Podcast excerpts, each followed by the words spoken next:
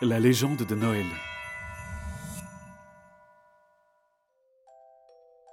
Oncle X est le plus grand érudit du royaume. Il avait pour réputation d'être aussi chaleureux qu'un pain de glace. Et sa dégaine d'asperges rigides, pourvue de cernes plus noires que du charbon, n'arrangeait rien. Mais il conseillait mère avec intelligence. C'est donc tout naturellement qu'il fut nommé régent en son absence. Dès qu'il fut assis sur le trône, il changea. Il s'empressa de répandre une drôle de rumeur. Nous devions nous préparer au pire à cause des nations qui se trouvaient de l'autre côté des montagnes. Comment quelqu'un d'aussi savant pouvait penser cela? Personne ne pouvait savoir ce qui se tramait hors de notre royaume. Mère était la première et la seule à pouvoir explorer l'inconnu. Un soir, j'ai osé le lui dire. Il entra dans une colère noire si soudaine que j'eus l'impression de voir son ombre s'étendre dans toute la pièce. Je fus tellement stupéfaite que j'ai oublié tout ce qu'il m'a dit. En revanche, le lendemain, pour moi et les enfants du royaume, tout fut différent. Nos leçons avaient pour seul sujet la guerre. Les divertissements furent proscrits, les jouets confisqués. Ils finirent entassés dans la salle du trône comme le trésor d'un dragon sans pitié. La peur de la guerre était sur toutes les lèvres. Les gens étaient terrorisés. Oncle X, lui, rayonnait de noirceur. En un rien de temps, le royaume devint plus sinistre qu'un cimetière par une nuit de décembre sans lune. Un matin, je surpris une discussion dans la salle du trône. Sire Pahu, expliquez-moi comment un petit village, perdu à l'extrême nord du royaume, échappe à notre contrôle. Il est protégé par un puissant esprit. Un esprit C'est l'esprit de Yule, Seigneur Régent Sombre idiot. Yule n'est qu'une fête. Je vous garantis que c'est aussi un esprit qui apporte des jouets aux enfants. Arrêtez de vous moquer de moi. Jamais je n'oserais, Seigneur Régent, mais plus on en brûlait, plus il y en avait. Et vous allez me faire croire que c'est avec ces jouets qu'il vous a chassé. Non, bien sûr. Mais ça a donné du courage et de la force aux villageois et fait déserter certains de nos hommes. On a dû battre en retraite. Mais je leur ai dit de craindre votre courroux. Vous avez bien fait. Je vais écraser cette rébellion pendant que vous moisirez au cachot. Le cerveau de mon oncle ne tournait vraiment plus rond. Ça ne servait à rien de lui parler. Je devais passer à l'action.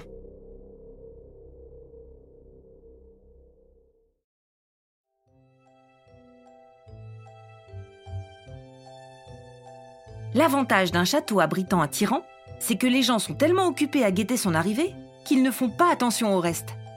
Je n'eus donc aucun mal à descendre en cachette aux écuries, chargé de mon sac de voyage. Je sifflai mon renne, Niout Niout arriva en bramant de plaisir. Il frétilla alors que je grimpais sur son dos.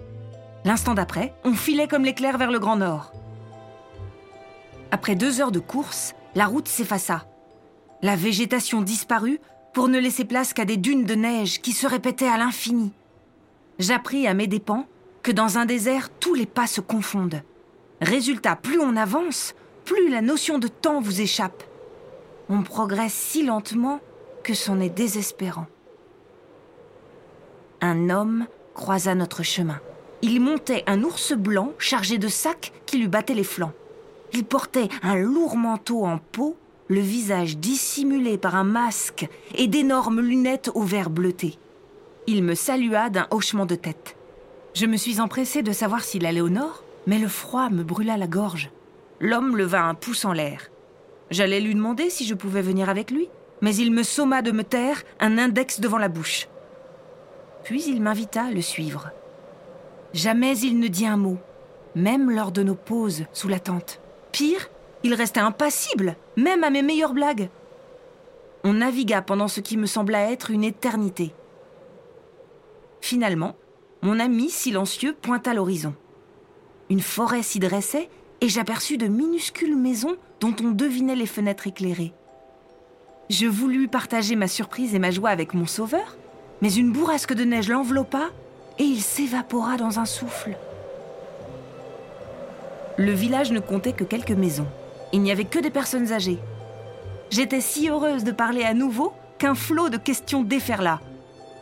Malheureusement, ce n'était pas le village que je cherchais.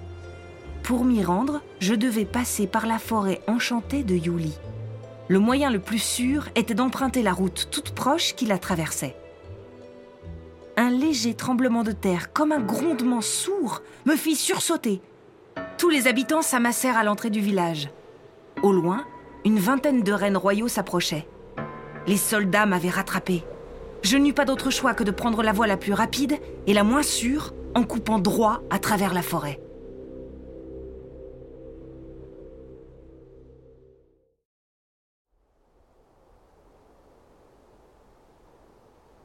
Malgré ses imposants sapins, la forêt n'avait rien d'effrayant. Le sous-bois était baigné d'une douce lumière, habité par le chant des oiseaux. Newt Newt fonçait, mais s'arrêta brusquement lorsqu'il découvrit une clairière improbable. Un champ de terre labouré, parsemé de jeunes arbustes, au milieu duquel trônait une drôle de bâtisse, si imposante qu'on aurait dit une immense grange biscornue. Des rires mêlés à des bruits de labeur s'en échappaient. Je mis un pied à terre. Un rossignol vint se poser sur les bois de Newt Newt. En regardant son merveilleux plumage, je fus soufflé. Ses plumes étaient en bois. Cet oiseau était un jouet animé plus vrai que nature. Il s'envola et alla se poser sur le toit de l'étrange bâtiment. J'avançai jusqu'à la porte d'entrée, pris une grande inspiration et toquai. Le tumulte à l'intérieur s'arrêta. Je frappai à nouveau, rien. J'ouvris quand même la porte. Devant moi, des dizaines de soldats, des petits êtres à peine plus grands que des brins d'herbe, me fixaient, aussi médusés que moi. Des centaines de jouets gambadaient, pendant que d'autres attendaient d'être assemblés ou emballés. Au centre, un petit garçon rondouillard s'affairait à fabriquer des jouets. Une vieille dame aux allures de chouette, plus fripée qu'un vieux parchemin, lui donna un coup de coude. Il s'arrêta, leva la tête et s'avança vers moi, un soleil accroché au visage. Bienvenue chez nous. Je m'appelle Noël. Et toi? Mary. Princesse Mary, oh, que faites-vous ici? Je leur ai tout expliqué. Les soldats étaient subitement mal à l'aise et le petit peuple totalement effrayé. La vieille femme ne broncha pas, tandis que Noël bouillait. Il faut partir. Tout de suite. Sauf qu'on est à plusieurs jours de marche de ton village. Si on avait un traîneau, Newt Newt pourrait nous y amener. M'a l'air bien jeune, votre reine. Il m'a aidé à traverser le désert de glace. Rien ne lui résiste. Mais vous avez un plan? On n'arrête pas une horde de soldats comme ça. Je suis la princesse. Ils seront obligés de m'écouter. Et s'ils ne vous écoutent pas? L'esprit de Yule leur fichera la frousse de leur vie. Avec des jouets? Non, mais je pense qu'ils vont attaquer de nuit et ça pourrait bien jouer en notre faveur. Suffit juste d'être préparé. Pour la première fois, je vis Noël à l'œuvre. Auréolé de lumière, les yeux brillants comme des diamants, ses doigts dansaient sur le bois au rythme de coups précis et délicats. En un rien de temps, il donna vie à un traîneau, si léger qu'il avait l'air de flotter. Noël bricola également des sortes de fer à cheval en bois enchanté qui permirent à Newt Newt de voler.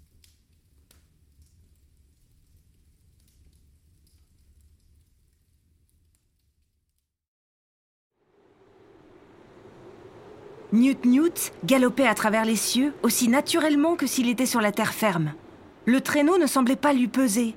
Son premier atterrissage fut en revanche quelque peu chaotique. Emporté par l'élan, on manqua de s'encastrer dans l'atelier de la mère de Noël. Notre arrivée fut un véritable rodéo d'émotions pour les habitants du village. L'émerveillement devant le traîneau enchanté tiré par un renne volant.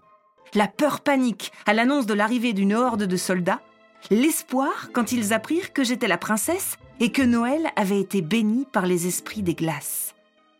À la nuit tombée, nous étions prêts à accueillir nos assaillants. Des dizaines de torches ne tardèrent pas à flotter au loin. Lorsqu'elles furent assez proches, j'allai à leur rencontre en chevauchant Newt Newt. Je vous ordonne de laisser ces gens tranquilles. Ah ouais? Et t'es qui? Mary, la princesse du royaume, fille de roi, grande souveraine des neiges éternelles, fille de Tully, le vénérable, Bla le bla vent. bla bla, ça va, on a compris. Pas la peine de nous casser les pieds. Vous devez donc m'écouter.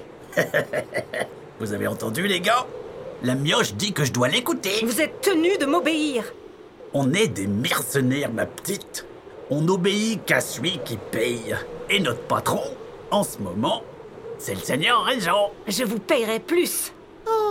Avec quel argent, ma jolie? Quand mère rentrera, elle saura se montrer généreuse. Et tu crois qu'on a le temps d'attendre? L'espoir paye pas. Et en plus, je suis sûr que si on te ramène au seigneur régent, il nous filera une prime. Il s'élança vers moi, tendit l'une de ses grosses mains pour me saisir, mais je réussis à esquiver de justesse. Newt Newt fit volte-face et fonça vers le village. Mais qu'est-ce que vous fichez, bande d'abrutis? Attrapez-moi cette princesse Une nuée de mercenaires beuglants me poursuivit. Mais juste avant qu'ils n'atteignent l'entrée du village, un éclair claqua dans le ciel nocturne. Le vent se leva, porteur de murmures inquiétants. Les reines se cabrèrent, projetant au sol leurs cavaliers affolés. Enlevez-vous, bande de gnous Tranchez-moi le premier truc qui se pointe Et là, une silhouette gigantesque s'éleva derrière le village. On aurait dit un géant des temps anciens. Les mercenaires détalèrent, abandonnant leur chef. Si seulement ils avaient su que ce n'était qu'un pantin recouvert de neige. Le rescapé de la peur fulmina, déterminé à mener à bien sa mission. Devant lui, le village se dressa comme un seul homme. Et face à cet ultime défi, le courageux chef des mercenaires déguerpit sans demander son reste.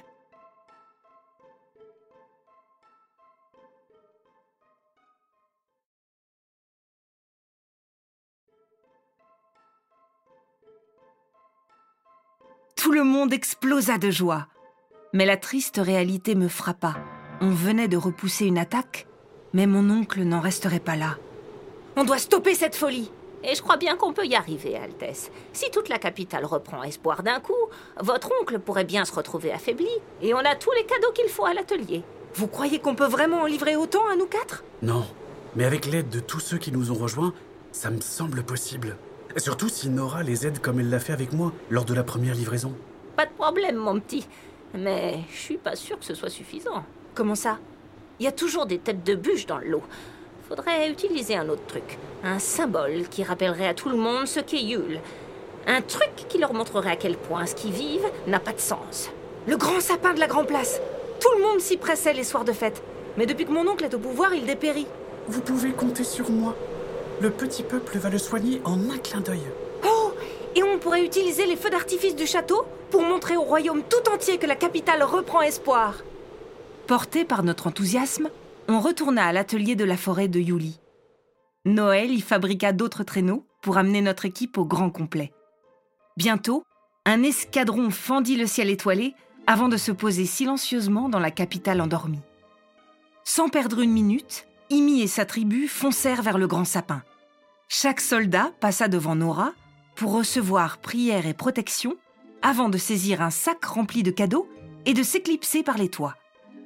Avec Noël, on se faufila dans la cour du château pour nous glisser jusqu'à l'entrepôt où étaient rangés les feux d'artifice. Seuls et drapés de silence, on a pris tout ce qui nous passait sous la main. C'était presque trop facile. On a rejoint Nora et Amy sur la grande place. Le petit peuple avait redonné toute sa splendeur au sapin.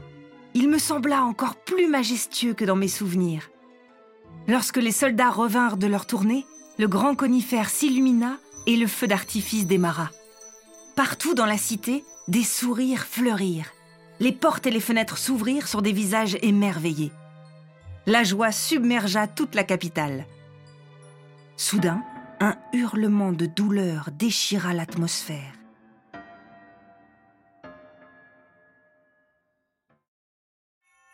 Et maintenant, que va-t-il se passer? Vous le saurez au prochain épisode.